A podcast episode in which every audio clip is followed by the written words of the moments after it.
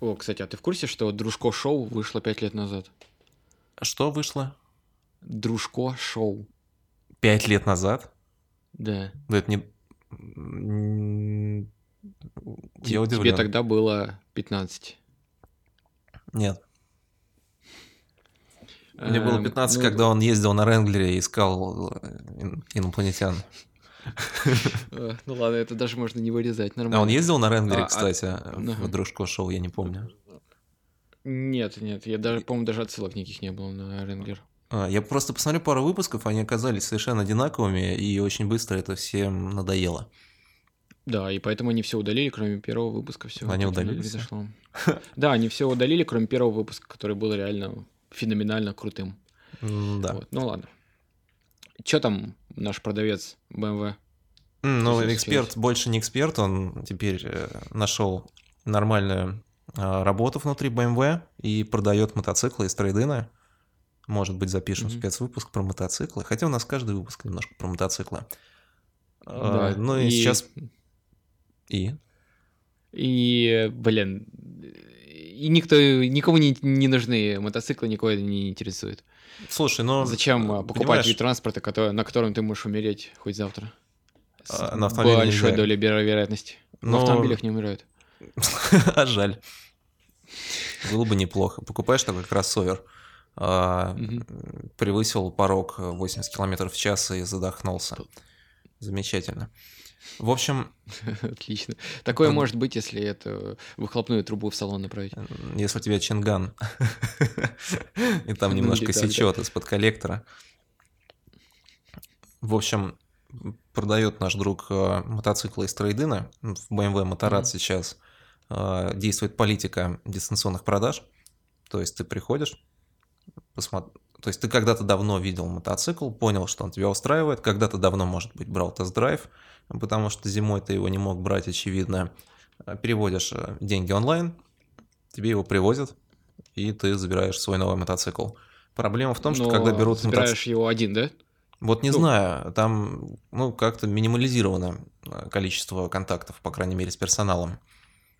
В чем проблема трейдина? Трейдин это вторичка, и надо смотреть, надо слушать, смотреть, там, качать подвеску, ловить люфты, и его, блин, онлайн никто не купит.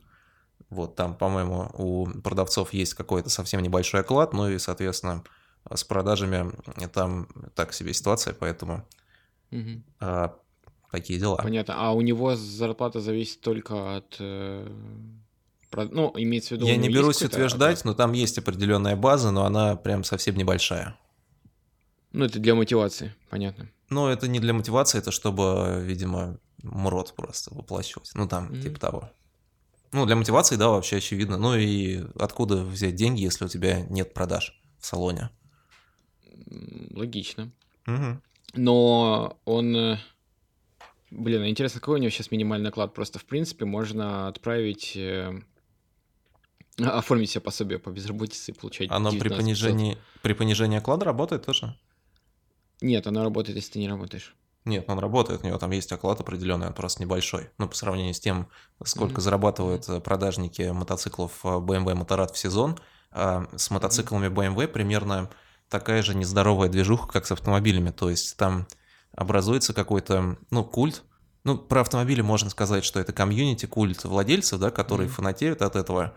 Вот, я не знаю, какие марки еще настолько... От которых фанатеют. Да, Ну, Porsche, но там другая Ну, целевая это аудитория, да, ну конечно. типа вот пониже, если уровнем посмотреть, то это, наверное, Subaru старые, когда можно Да. было купить нормальную Subaru. Тойота, Тойо- в Тойоте Ну, тоже Toyota- культ. Но Не я, знаю. я недавно общался с человеком в Инстаграме, в Директе. Достаточно интересная была беседа. Он сказал, что Тойота покупают люди, которые не разбираются в автомобилях вообще.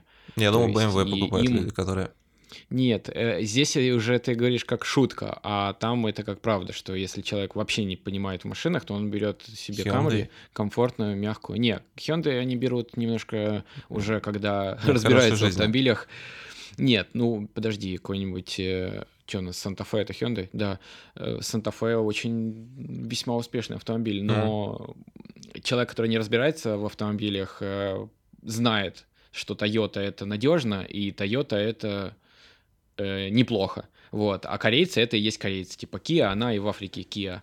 Вот. И поэтому как раз Toyota, особенно Camry и крузаки покупают люди, которые не разбираются в автомобилях Мне кажется, совсем. Вот не вообще. могу полностью согласиться. Я думаю, что это просто люди, которым нужны традиционные решения, которые хотят э, просто классических э, не передутых моторов, классических коробок и ничего более, ну, в целом, ну, действительно же надежно. Как бы ресурс Camry, очевидно, гораздо больше, чем у Vaga, э, например. И чем у Hyundai, у которых э, катализатор тебе вдует через EGR в цилиндры, и он застучит.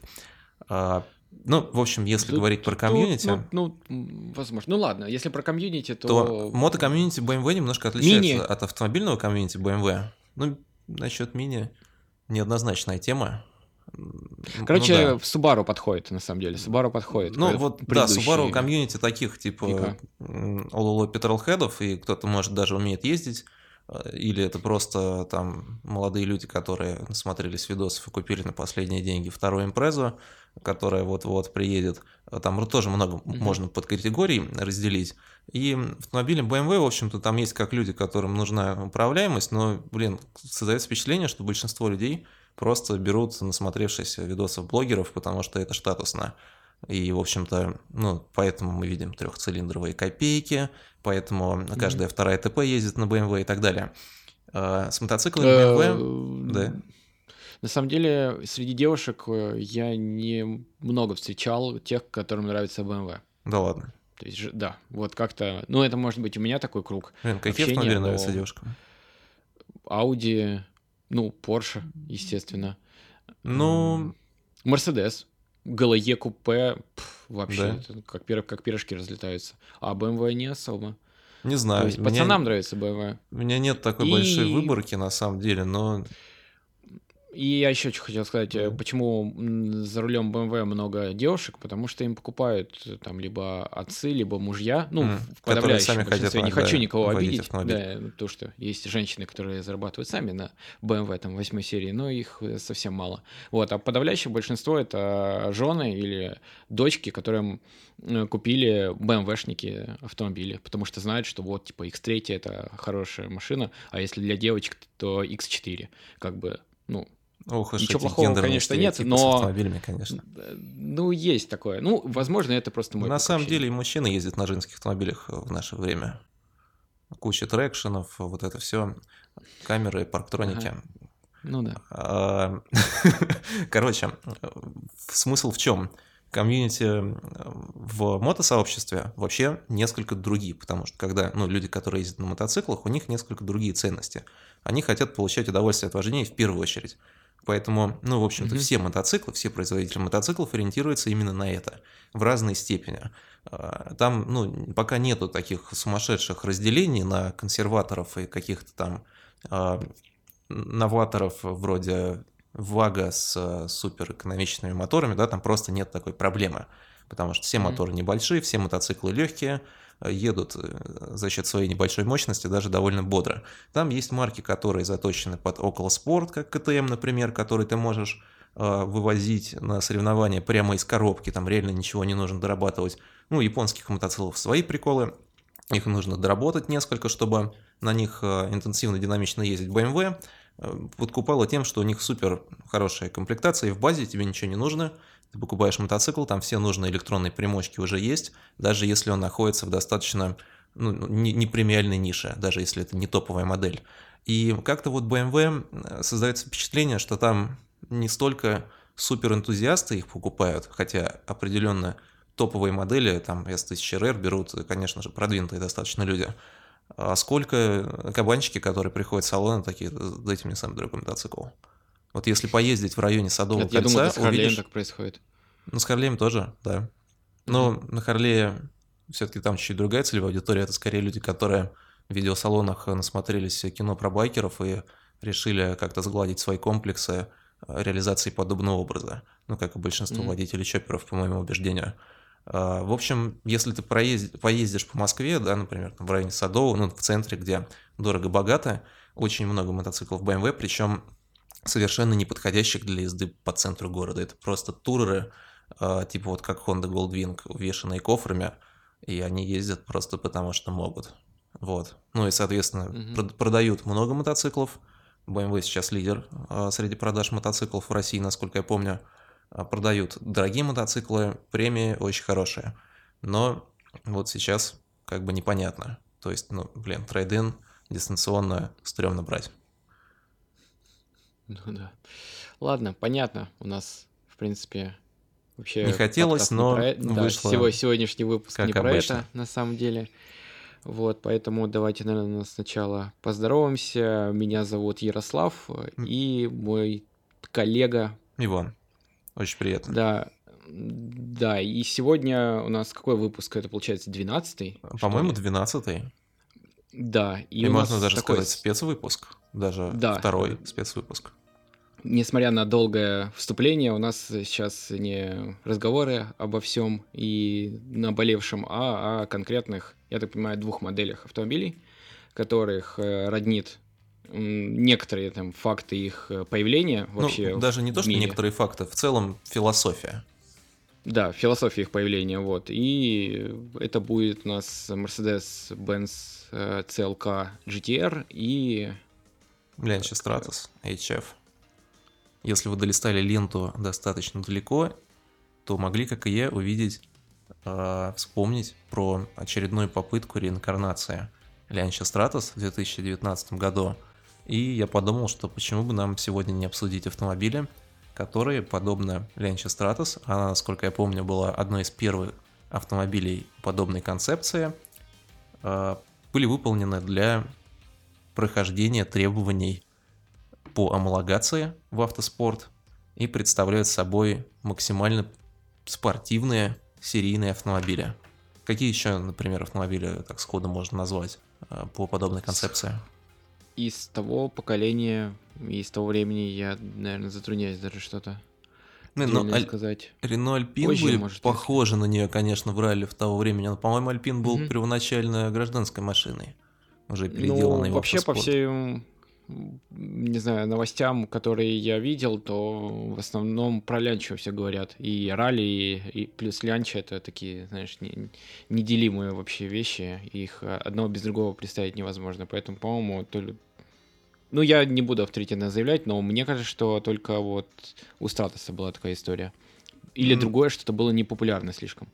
Для начала вспомним, как он появился. Ну, наверное, все более-менее в курсе, но Stratos является одним из первых автомобилей, которые были выполнены, я сейчас говорю про дорожную версию серийную, а, только для того, чтобы получить доступ к определенным категориям в автоспорте, которые предполагали для амалогации наличие достаточно большого количества серийных автомобилей. Как правило, в разных сериях это количество варьируется в зависимости от регламента, но в ралли 70-х годов, ралли 70-х годов, кстати, достаточно сильно отличалось от того, что мы видим сегодня.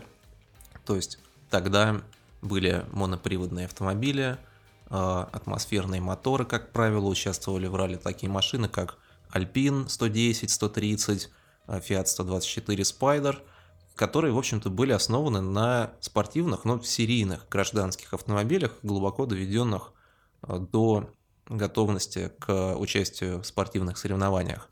И, в общем-то, основная идея заключалась в том, чтобы сделать серийную машину идеально подходящую для ралли первоначально, и лишь немного ее перенастроить э, для запуска уже боевых версий на спецучастке.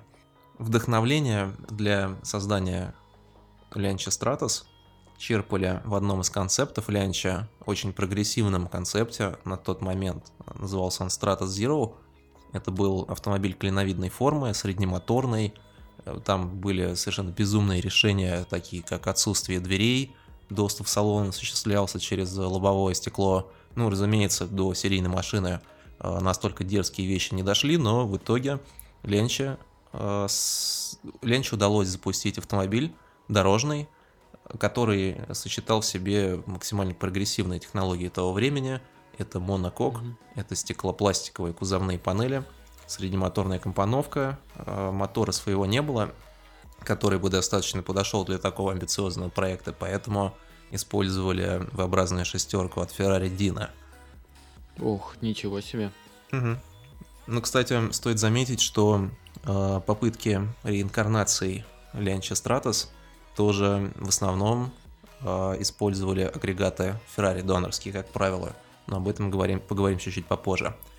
Были интересные решения, заточенные исключительно под раллийное применение. Например, в дверных картах были предусмотрены ниши под шлемы, для того, чтобы было удобно их перевозить между спецучастками, когда автомобиль едет по дорогам общего пользования. Это уже на гражданской версии? Они сохранились в гражданской версии, то есть они были максимально uh-huh. похожи с гоночными, соответственно, uh-huh. в гражданской версии это было таким э, решением, вот эти карманы, они оригинально предполагались для того, чтобы в них клали шлемы, ну и, разумеется, в гражданской машине не было никаких особо а, других ниш под хранение чего-либо, и вообще автомобиль получился с точки зрения обычного водителя, неискушенного водителя, скажем так, потому что все-таки машина спортивная, ее там не все подряд купили бы. А все равно автомобиль получился очень неудобным для угу. гражданской езды, даже гражданской спортивной езды по уровню 70-х годов. Он действительно был а, более сложным в управлении, чем конкуренты. И с надежностью были проблемы. Ну, с надежностью, кстати, были у спортивных автомобилей проблемы, но их удалось решить, потому что до того, как все автомобили пошли в серию, обкатывали Стратосы в менее известных э, соревнованиях, которые не требовали огромного количества серийных машин, а всего требовалось сначала 500, потом по обновленным правилам 400 автомобилей. Многие детские болечки удалось на гонках прототипов э, все решить. То есть автомобиль был достаточно сильно по подвеске перенастроен и получился очень сбалансированный, ну, практически гоночный болид, который уже в такой версии попал в серию, ну и, соответственно, примерно 40 автомобилей из этих э, там 490-500 разнятся данные, сколько было произведено.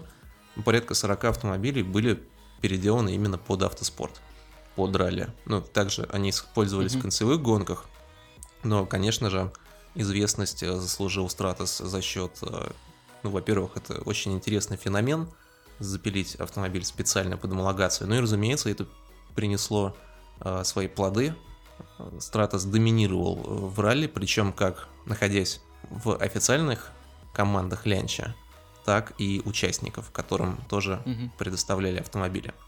Было много различных Что версий. Досталось. Да, можно было купить э, Стратос частной команде, допилить его, настроить и участвовать в чемпионатах тоже.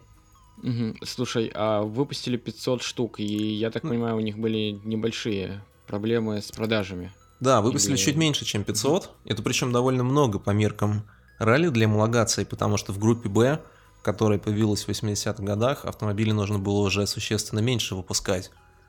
А, да, с продажами были трудности, то есть автомобили поступили в 74 году, если не ошибаюсь, и продали их только к 78-му.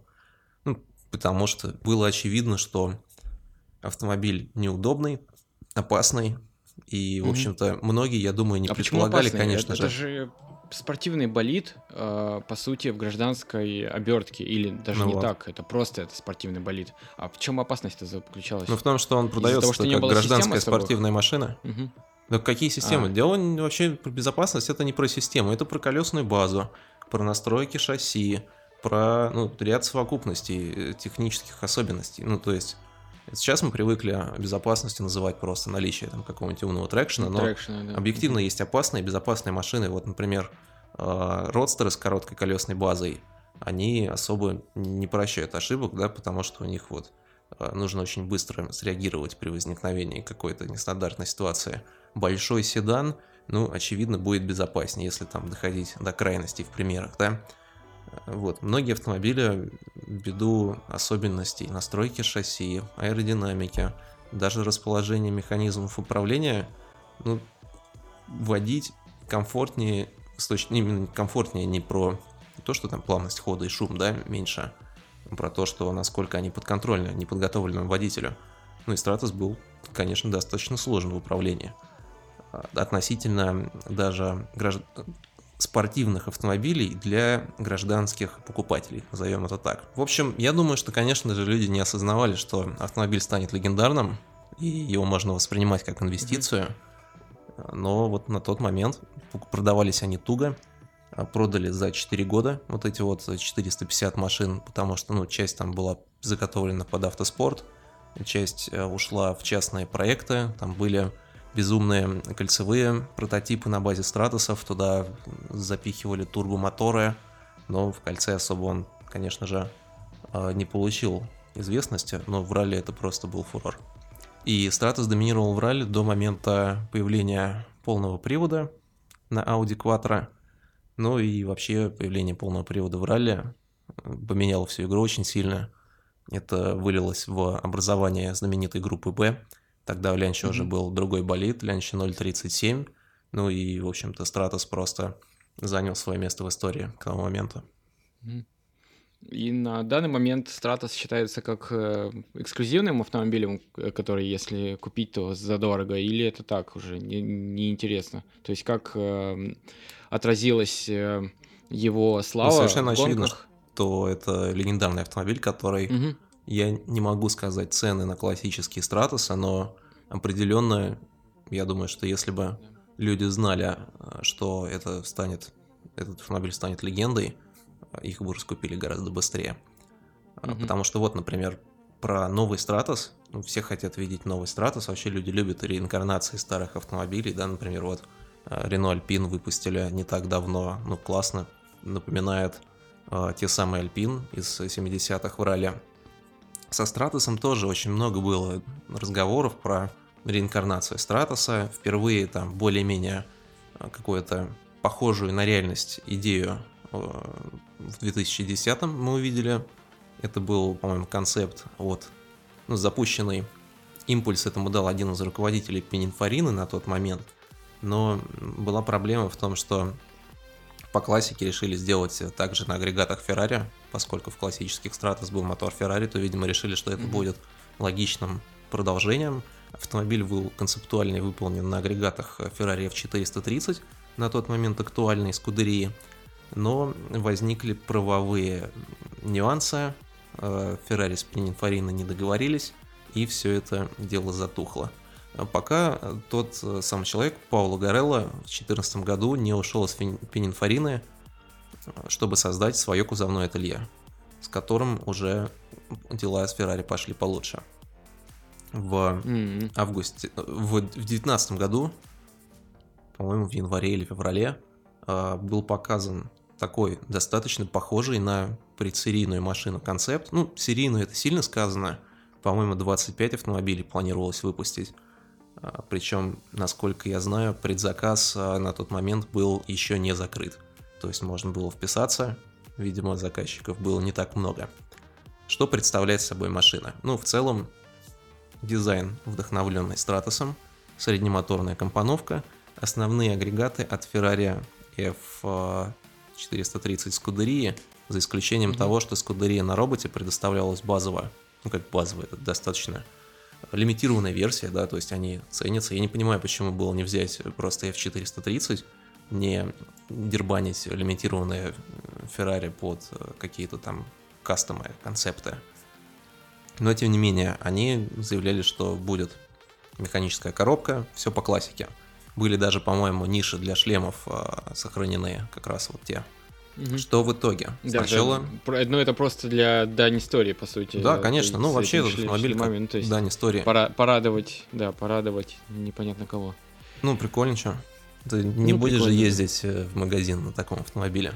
Потому что угу. заявлена была цена порядка 500 тысяч евро. Ну, очевидно, очень мал- малая серия требует высоких затрат. Э, эта стоимость не включала донора. А, даже так. Даже так там были разговоры о версиях Safari, то есть э, версия такой спортивной. Ну, как угу. не могу назвать это кроссовером, вот знаешь, как Renault Alpine э, чуть-чуть ну, лифтованный, лифтованный был. Да, вот что-то подобное. Угу.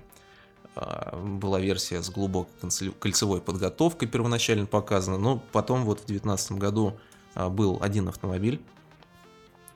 Я не знаю, закрыт э, заказ на 25 автомобилей или нет, но судя по информации в интернете, еще нет. И, честно говоря, учитывая текущую ситуацию мировую, вряд ли это как-то все дойдет до полноценной реализации. Mm-hmm. Вот, не знаю, что будет с данным автомобилем, но стоит заметить, что есть гораздо более доступные реплики Стратоса. Например, компания британская LB Specialist Cars э, может изготовить автомобиль очень похожий на старый Stratos. Это не какое-то там новое видение, это просто сильно похожая машина на достаточно разных э, компонентах. То есть ее можно заказать как киткар, ее можно заказать э, как в качестве готового автомобиля. Я не знаю, правда, если заказывать киткар в Россию, как его можно легализовать. В России вообще можно да можно не легализовать. Да можно не... Нет, я думаю, нельзя, и в этом проблема России. Я Это же, подозреваю, подожди, что ты можно. про британскую ком- компанию, нет? Ну, про британскую, да. Да, да, да. Но в Британии просто это очень хорошо развито, и в Британии с этим нет проблем. В России жопа. Я помню, даже передача была по Discovery, там чувак собирал киткар и супер подробно снимал. То есть там отснят Мгм. был целый сезон, как он собирал один киткар. По-моему, у него сначала была AC Cobra, в следующем сезоне он собирал Кэтерхэм, а потом в итоге увлекся настолько, что собрал Cessna у себя, самолет. Вот. Блин, по-моему, в России можно легализовать автомобиль как самодельный. И часто даже автомобили с глубокой степенью доработки, я слышал, что, э, например, Hilux с третьей осью какой-то съемной кто-то пытался Есть. оформить как самоделку. В А, общем, по-моему, с Hilux они смогли. а, Да? Да, смогли оформить, по-моему. Что-то я просто про него помню, что есть. Это, по-моему, не Ар- Arctic Track, по-моему, делает их, нет? ну, Arctic а, Track это именно как такой производитель автомобилей, то есть он предоставляет конечный автомобиль, в котором уже э, в документации на него, видимо, прописаны вот эти параметры. А, Я полагаю. нет. А Мгм. это, ну, то есть это какое-то было кастомное решение. Но я не могу точно вспомнить э, всю эту историю, но знаю, что были попытки какие-то. Ну и вообще есть же автомобили, оформленные как самоделки. Ну, Вообще интересно посмотреть, э, вообще, как с киткарами обстоят дела. Ну просто киткары используют как э, спортивный снаряд для трека, например, когда ты что-то похожее на Caterham закупаешь, э, собираешь. Ну да. Есть, по-моему, даже Да-да-да. отечественные производители. Да, есть, и они DK Racing. Да, их покупают. Да, да, у них там все хорошо вообще. Но что касается киткара Стратоса или не киткара Стратоса, то там, в общем-то, в эту пространственную стальную раму можно поставить мотор V6 от Toyota. А, Опционально его можно Нет надуть. Феррари. На- Нет. Ну, от Альфа, кстати, есть итальянская версия. А, пох- Характеристики похожи на старые Стратосы, то есть это 250-300 сил, но по современным меркам не то чтобы какой-то космос, по цене а, ну, там порядка 40-80, в зависимости от варианта исполнения, а, тысяч евро. Так это вообще доступно. Блин, ну можно Да. просто 718 купить на самом деле за эти Ну не, ну это не то. Или Элис. Ну, вид имеет, конечно, Стратос, да, классно. Звук, наверное, правда, у тойотского мотора не тот будет. Хотя в Лотосах тоже Toyota моторы, по-моему, V6. М, Я не знаю. Про Lotus, кстати, вообще мало чего знаю. Как-то М. они мимо меня пролетели в целом. Переходя от э, Stratos, э, можно поговорить еще про один автомобиль. А, Просто когда ты меня спросил про похожие, я думал именно в ралли. Э, М. Ты имел, ну, хотел пример, я что-то сходу не сказал, а в... В ралли достаточно в этом плане как бы размыто восприятие, потому что потом, когда пошла группа Б, там каждый автомобиль был э, фактически изготовленной боевой версии, но там серии были гораздо меньше. А, Вот, поэтому да. Ну а в кольце, соответственно, Э, Да, э, еще один автомобиль, который э, есть на дорогах общего пользования, и он сделан исключительно для того, чтобы для homологации в гоночной модели. А, И речь идет про CLK GTR. Мгм. Это двухместный суперкар, который сделал, сделало подразделение именно Mercedes AMG и э, предназначено для того, чтобы участвовать в чемпионате FIA GT. Ну, это, Мгм. по сути, была гонка... Ой, ну, точнее, это был чемпионат по гонкам автомобилей Гран Туризма, и вообще изначально они назывались чемпионат прототипов, даже вот так вот. А какая история вообще этого автомобиля? Сначала Mercedes участвовали в гонках DTM еще тех годов, когда э, была бешеная популярность у этой серии, и они ездили на Мерседесах э, тоже AMG, м, по сути это это цешки, по-моему, были. Ну, я сейчас не буду говорить точно какие модели, но по виду тому, что я видел э, именно хроники, скажем а так, это тех ДТМ годов. тогда был кузовным или он уже был таким, как сейчас, где никаких Нет, он кузовов был, нету? он был кузовным. Ага. И более того, он там доминировал. И, к слову, была же ну, были разные производители, была BMW, например, третьей серии, и в гражданских э, версиях э, BMW, э, в дорожных версиях BMW, э, Mercedes выигрывали вообще по всем па- параметрам. А Мгм. в DTM как раз ну, было в корне все наоборот, и более того, у BMW вообще были большие проблемы э, с DTM, э, в отличие от Mercedes. Но потом э, в DTM пришла FIA, которая очень как-то некрасиво поступила, и DTM, по сути, загнула э, с жесткими мерами, и оттуда уходили уже производители. Поговаривают, что в- была цель больше для того, чтобы Формулу 1, э, как сказать, зрителей э, Формулы-1 стало больше, потому что ДТМ были тогда популярны, и Формула вот так вот э, поступила. Но это как слухи, то есть я не буду э, браться э, за достоверность этих данных, но Мгм. вот та- такая, такая, такая мысль была, и ДТМ ушел, и Формула забрала себе весь эфир. А, Мерседе- И Мерседес э, после этого решили участвовать э, в гоночной серии прототипов, и для этого они создали как раз э, CLK GTR, чтобы, участ... чтобы пройти первую, скажем так, этап homологации, им нужно было сос- создать один автомобиль. То есть многие думают, что автомобилей было всего 25, то есть это 20 э, в кузове купе и 5 в кузове родстер. А Но родстеры, я была так ещё- понимаю, просто были по фану сделаны, да? То есть там не было... Да, да, да, да. Ну, А. как, они все равно были э, крутыми, вот, но сделано для того, что в основном шейхи все, да, шейхи захотели себе делать. Вот, один э, шейх даже попросил, чтобы были две версии он себе купил, и две, обе праворульные. Мгм. А, да, и они выпустили первый э, автомобиль и сделали вообще CLK GTR за рекордные сроки. По сути, они его разработка нового спорткара заняла всего 128 дней. Вероятно, у них уже был готов гоночный болид, они просто его взяли и немножко допилили под доп. Нет, у них э, не было как раз А, болида. то в есть это вся- речь про создание автомобиля с нуля, то есть это не адаптация его к дорогому еще пользователю. А, Нет, это было, да, с нуля, и Мгм. нет, это не было адапта- ап- адаптации. В качестве двигателя использовался V-образный 12-цилиндровый двигатель от э, Mercedes, по сути, тогда был это 140 S600. Ну, двигатель это M120 для тех, кто понимает в маркировках. Кузов был выполнен полностью из углеродного волокна, и его дополнили там большим количеством аэродинамических э, элементов, охлаждающими отверстиями, ну и вообще всем вот этим. Для тестирования автомобиля как шасси была принята необычная мера. Они купили заброшенный McLaren F1 GTR, А, и применили к нему свои наработки, в том числе заменили двигатель, который был у них BMW-шный двигатель, на вот как раз собственный 6-литровый. И это позволило компании протестировать и усовершенствовать аэродинамику автомобиля еще до того, как он был э, сконстру- э, сконструирован в целом. V12 они расточили, э, сделали его объемом 6,9 литра, то есть уже в конечной версии. Раньше он был 6-литровый, стал 6,9 и выдавал мощность 612 лошадиных сил. А S-класс в свое время выдавал где-то 300 л- э, лошадиных сил, то есть они так нормально усовершенствовали двигатель, и, ну, естественно, была ко- компоновка среднемоторная. А, В гражданский CLK GTR, который можно было купить, э, попал все-таки более э, задушенный мотор, я так понимаю, все-таки, да? Нет. На, на самом деле нет, потому что в, в гоночной версии было, насколько я понимаю, 600 лошадиных сил, в гражданской 612. Ну, как бы не то, что там большие цифры, разница, ну, там, очевидно, разница была немного в другом, а это в настройках Ну автомобиля. да, под гоночное топливо, очевидно, там.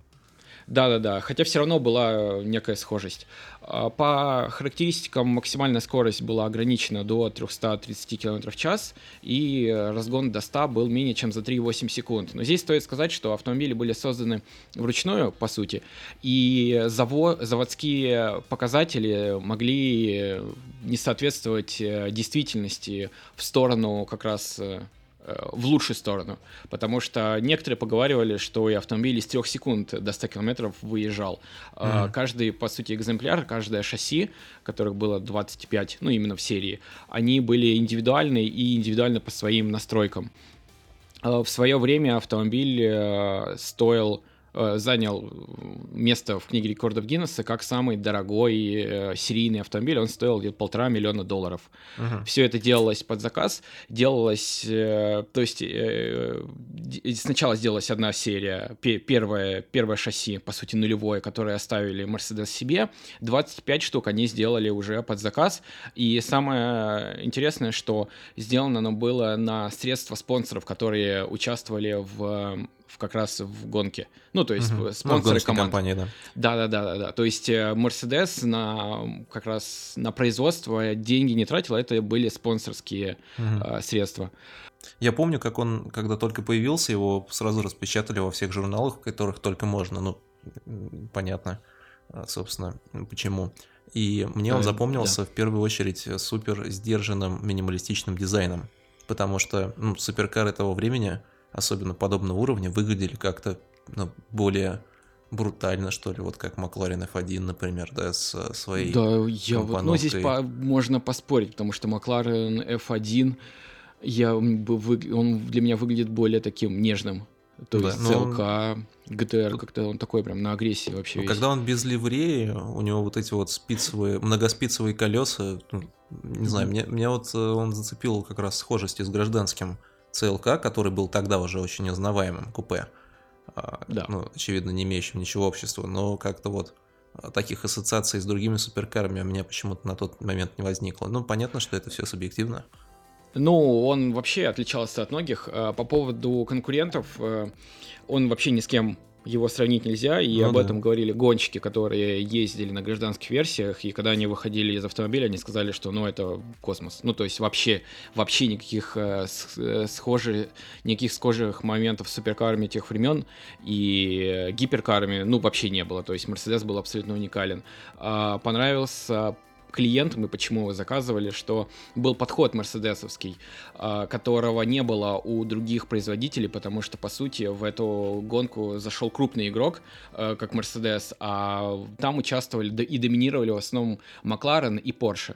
То есть они на их территорию вышли, и, к примеру, если взять э, разработку McLaren F1 GTR, то он э, разработан э, на базе McLaren F, F1 просто. То есть спортивная версия была сделана на базе суперкара. Uh-huh. Вот, а Mercedes AMG изначально с, с, проектировался для гонок э, в серии.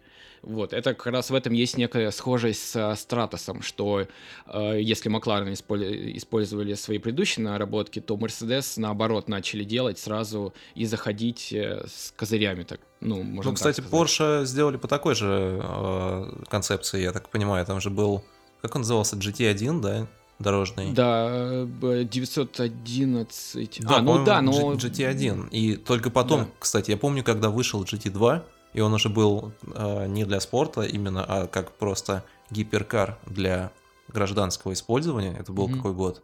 Ну там где-то на, на вскидку так четвертый, да. Но вот да. первый GT он как раз был с ну, точно ну, это... такой же философией, как э, да, CLK 911 GT1 назывался и называется до, до сих пор. Но в чем проблема еще конкурентов? Что если посмотреть на все автомобили, которые должны были проходить, ну, под Э, они сделаны кустарно совсем. То есть э, Макларен F1 GTR, чтобы допустили, я, я они... Оговорился, э, речь шла не про 911 GT2 как продолжение 911 GT1, а про Carrera GT. Ну, так а, просто, чтобы... О, я понял, да, угу. все. Угу. Они достаточно, ну, по компоновке напоминают друг друга. Да. Э, ну, да, согласен.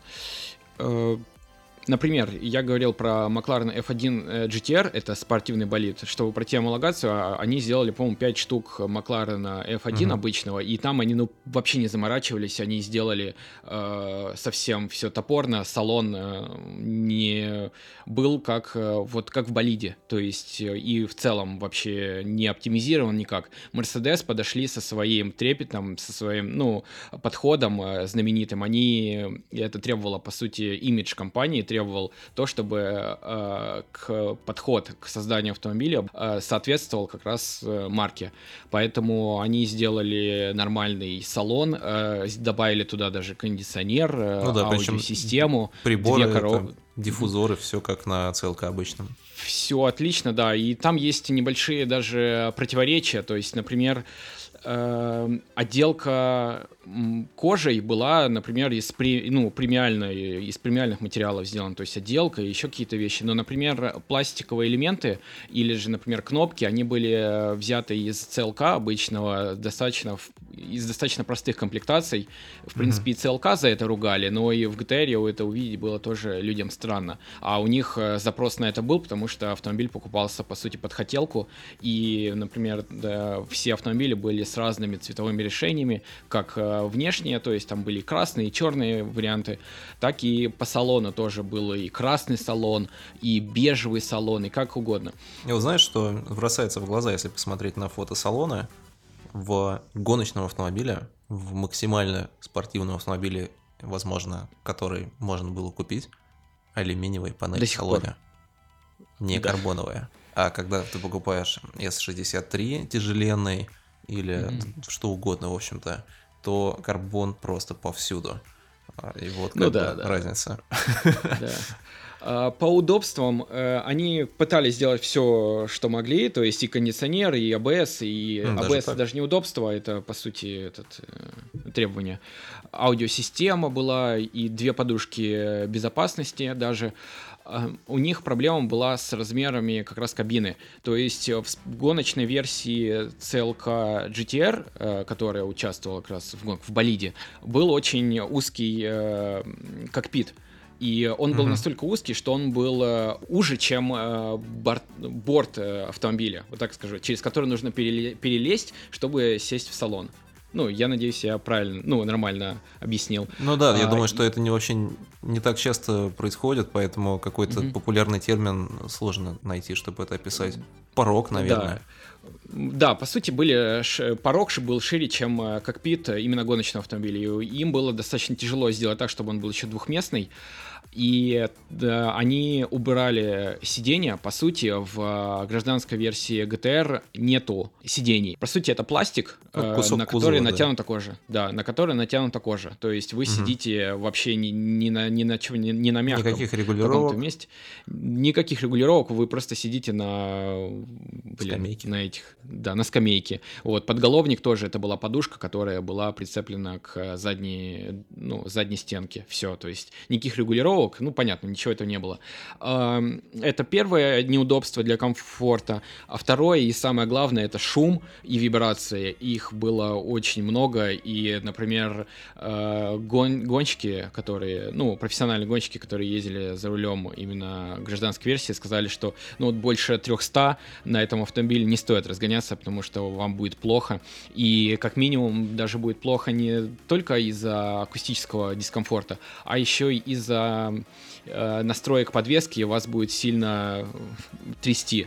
То есть mm-hmm. полотно должно быть идеально ровным. По сути, гражданская версия получилась максимально приближенной к спортивной э, версии болида. Более того, на Mercedes этот ну, распространяется пожизненная гарантия, если вы его покупаете и его э, межсервисный интервал там где-то 5000 километров. Э, ну, вы... Довольно много, я думал меньше. Да, это много для спортивного автомобиля, но по сути его используют не так часто. Ну, его же не будет э, постоянно там на треке, ну, там на какая-нибудь формулировка есть... типа раз в год или в 5000, там, знаешь, как да. обычно. А, также у вас на связи а, главные, по сути, инженеры из подразделения Mercedes AMG, которые по любому вашему, по любой неисправности, они прилетают к вам, смотрят, осматривают автомобиль, если с ним какие-то проблемы, которые можно решить на месте, прилетает э, к вам же команда, которая, инженеров, которые это все решают. Если проблему не устранить, то его отправляют э, на завод. Более того, что с собой подразумевает межсервисный интервал? Ваш автомобиль полностью разбирают, до, ну вообще до, до косточки. Более того, э, все агрегаты на износ, они анализируют э, рентгеном. То есть, если какой-то э, агрегат э, выходит из строя, его полностью заменяют. Это все такой подход у Мерседеса был э, слишком серьезный. Авиационный подход, можно сказать. Ну да, авиационный, и это сделано для того, чтобы сохранить все эти экземпляры в идеальном состоянии, и также, чтобы показывать, не знаю, какую-то свою премиальность марки, которая требует там определенных каких-то стандартов, и которые они соблюдают. Требовала. Требовала. Требовала. А, еще что а, в 2003 году, я не знаю, как сейчас, но вот в те годы, когда продавался автомобиль и его активно использовали, они, он стоял почти все 25 штук сейчас стоят же просто пылятся. Ну, не пылятся, а стоят в Коллекция. коллекциях. Да, э, в 2003 на автомобилях, естественно, ездили, и Mercedes арендовывали э, трек со всей инфраструктурой на Weekend и приглашали владельцев Mercedes, AMG, ой, Mercedes CLK GTR на трек-дни, э, где они сначала полностью подготавливали ваш автомобиль к треку, то есть они меняли тормозную систему, они меняли резину, они убирали глушители, они меняли блок управления двигателем, полностью его настраивали и пускали вас на трек э, кататься на автомобиле. А потом, после э, викенда, вы обратно отдаете свой автомобиль ну, команде, они его пересобирают э, в гражданскую, по сути, версию, и вы уезжаете на своем автомобиле уже домой, э, куда вы там поехали. А подобные Стоит... ивенты включались в стоимость автомобиля? Нет. Подобный ивент в 2003 году стоил 200 тысяч евро. Угу. Один. Ну, в смысле, не один, ну, а да. за одного трек, человека. Трек э, день так сказать. Это нет, это викенд был, это два дня. Ну, То есть weekend. тут еще а. помимо того, что у вас должно быть немеренное количество денег, у вас еще должно быть много свободного времени и плюс еще желание э, управлять этим автомобилем на треке, потому что э, удовольствие за рулем там, конечно, безумное, и э, сравнить его ни с чем нельзя вообще. Никакие суперкары, гиперкары даже по сегодняшний день не сравнятся с ним, потому что эта версия максимально похожа, я уже говорил про это, максимально похожа на трековую. А, там немного улучшена подвеска в сторону комфорта, но это не помогло. Они какие-то резиновые прокладки поставили, еще что-то сделали, но не, вообще безрезультатно. Автомобиль был жутко жестким, и ездить на нем по городу вообще не, невозможно было больше 100 км в час, потому что вас трясло бы сильно из-за чувствительной подвески. А, но автомобиль подходит, эм, как говорят э, пилоты, для проезда по э, лесным дорогам с длинными э, поворотами, вот так вот э, они описывают, mm-hmm. то есть mm-hmm. это даже не трек и даже не серпантин. В серпан... На серпантине автомобиль не раскроет свой потенциал никак, а ну, на, да, длин... базы, на длинных участках, да, на длинных участках это все будет э, ну, работать. В общем, на самом деле покупаешь киткар для трека и получаешь mm-hmm. безграничное удовольствие от вождения. Ну, это больше, да, наверное, наверное, про, стоим... про удовольствие от владения просто уникальным э, произведением. Да. А, также была версия Супер э, Спорт. Отличался тем, что у него был другой двигатель, это был 7.3 V12, Э, который позже устанавливали на Пагане Зонда и SL73MG, если кто помнит, был такой. Мощность силового агрегата уже составляла по официальным данным 664 лошадиные силы, но я повторюсь, э, каждый автомобиль отличался даже ну, по своим характеристикам. Причем э, подобная Некоторые история... утверждают, что 720 лошадей было. Угу. Подобная история, насколько я помню, была с первым поколением Nissan GTR, когда их только анонсировали. Там было тоже заявлено определенное количество лошадиных сил, и при том, что это, ну, как бы Nissan, там э, автоматизированный mm-hmm. процесс сборки, насколько я понимаю, достаточно ну, да. все унифицировано, и автомобили получаются, ну, похожими, стандартизированными. Все равно замеры журналистов на первом поколении Nissan GTR показывали часто цифры больше заявленных, как ни странно. Ну, ну да, ну это прям такая, ну даже на самом деле есть те подобные истории и в современном мире. Да, обычно но... просто наоборот. А... Ну, ну да, ну мы видим в идеальных условиях там все. Ну вот с Porsche и BMW часто бывает, что показывают цифры больше. Естественно, mm-hmm. речь идет о M-версии или Turbo S, если это про Porsche. Ну то есть никакие там не трехцилиндрики. Еще... никто не замерял. Да. С- суперспорт, ну да. Э, с- Суперспорт э, непонятно особо про то, какие шасси были уст- ну, какие шасси были в этой версии. Да, очевидно, То такие есть- же, вряд ли кто-то будет отдельно. Не-не-не, э, имеется в виду на базе какого шасси, потому что, например, третья версия, точно известно, тре- третья шасси, номер 3 из 25, он был э, суперспорт, и 17 был суперспорт.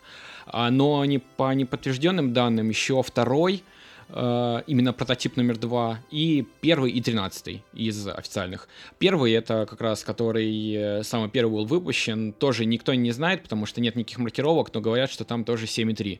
А один э, Мы сейчас говорим про шейха. шасси или все-таки про исполнение?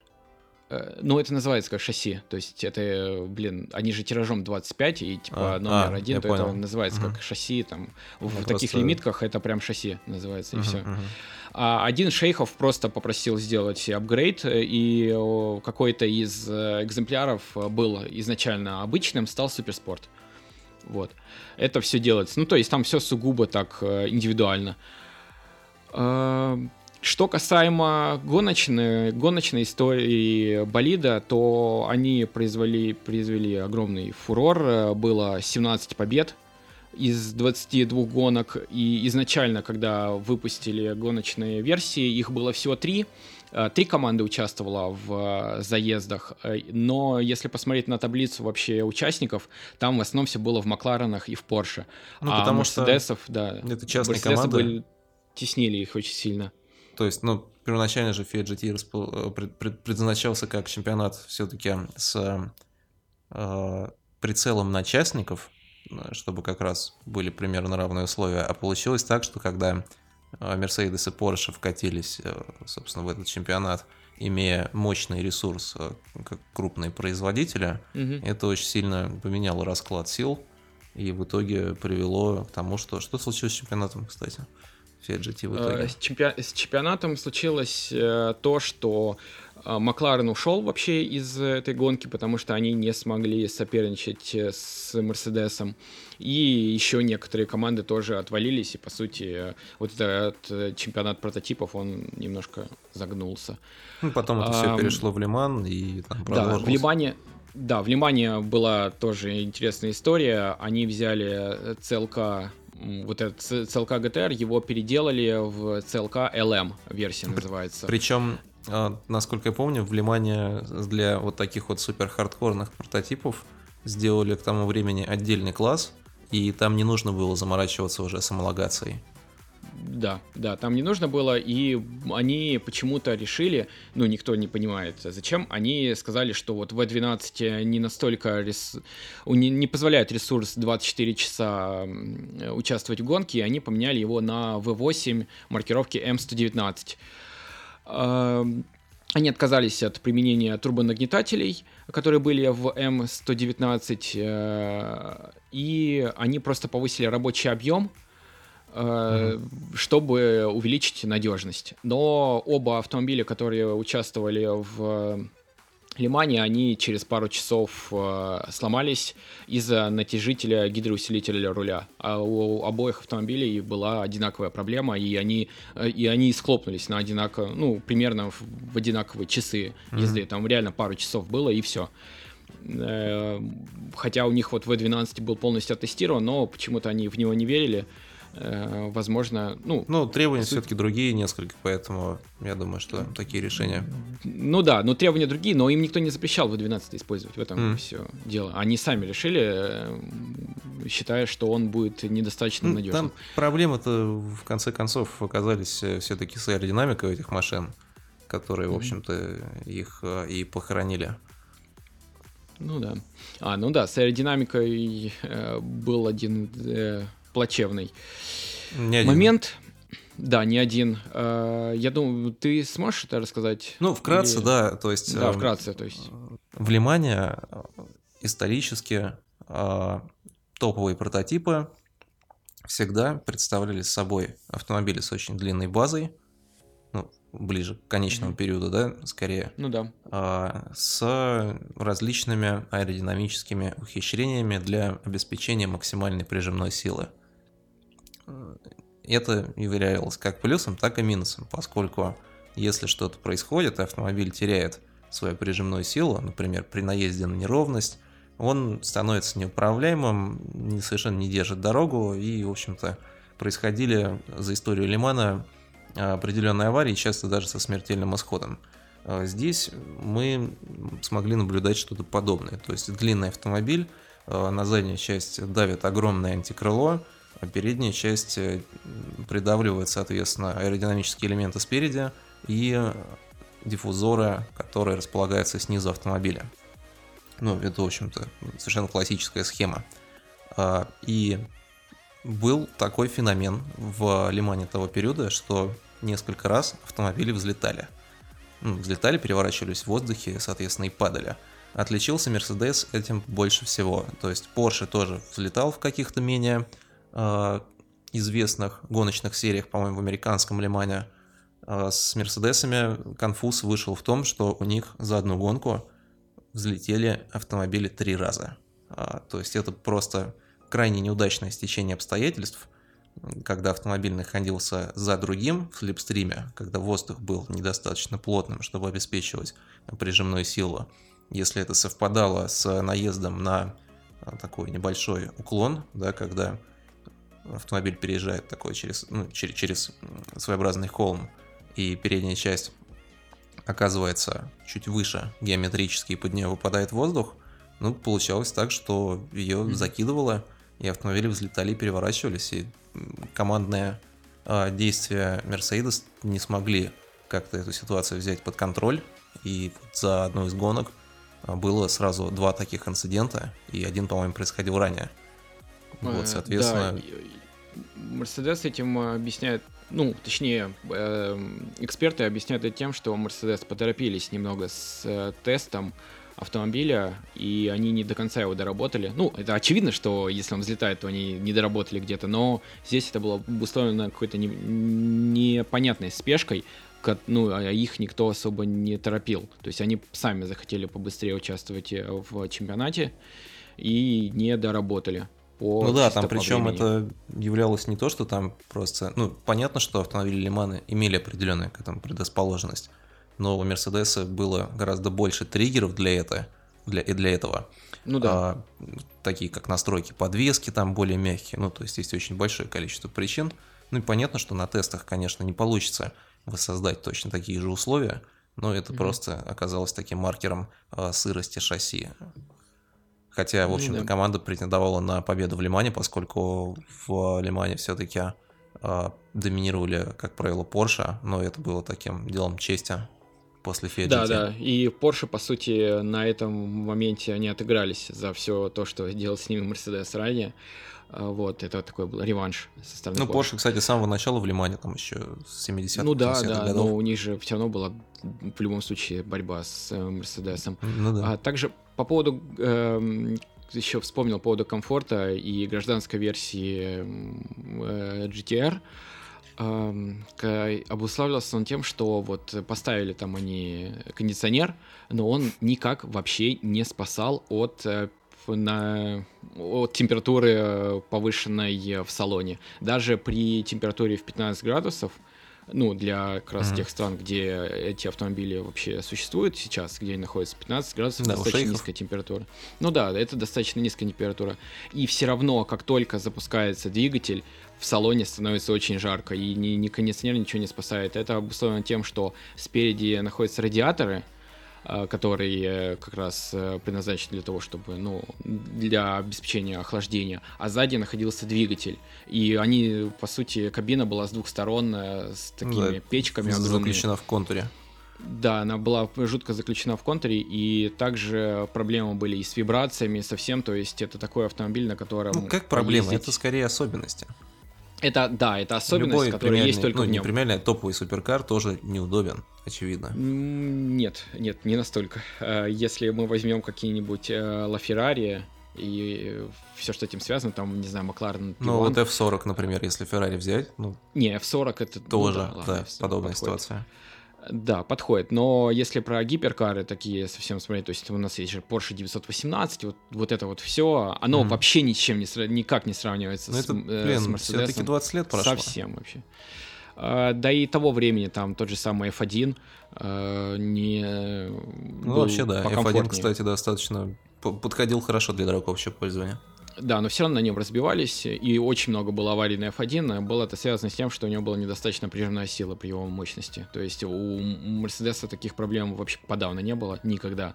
И такое ощущение, что вы просто прикованы к, к полотну, к дорожному и Пока на любой скорости. На холм. Ну, нет, если про Либан. Вот. А если на трек говорить, вы можете, по сути, для обычного рядового пилота автомобиль был э, с гиперуправляемым. Ну, то есть с, ну, ну, да. феноменально управляемым. И с, никто не мог с этим сравниться и до сих пор не может сравниться по такой прижимной силе и по такой оптимизации, что ли, э, структуре. Потому что он был ну, корни его и вообще все ДНК, пусть это будет так сказано, оно было связано с э, спортивной серией. Вот. И я думаю, все на этом. А, я еще... Да, нет, стоп. Uh-huh. И я и про родстер, по-моему, не сказал. Их было всего 5 штук. По-моему, а, мы это... упоминали родстер, но Или давай упоминали, подробнее да. посмотрим. Родстер это все ну... В любом случае, родстер это круто.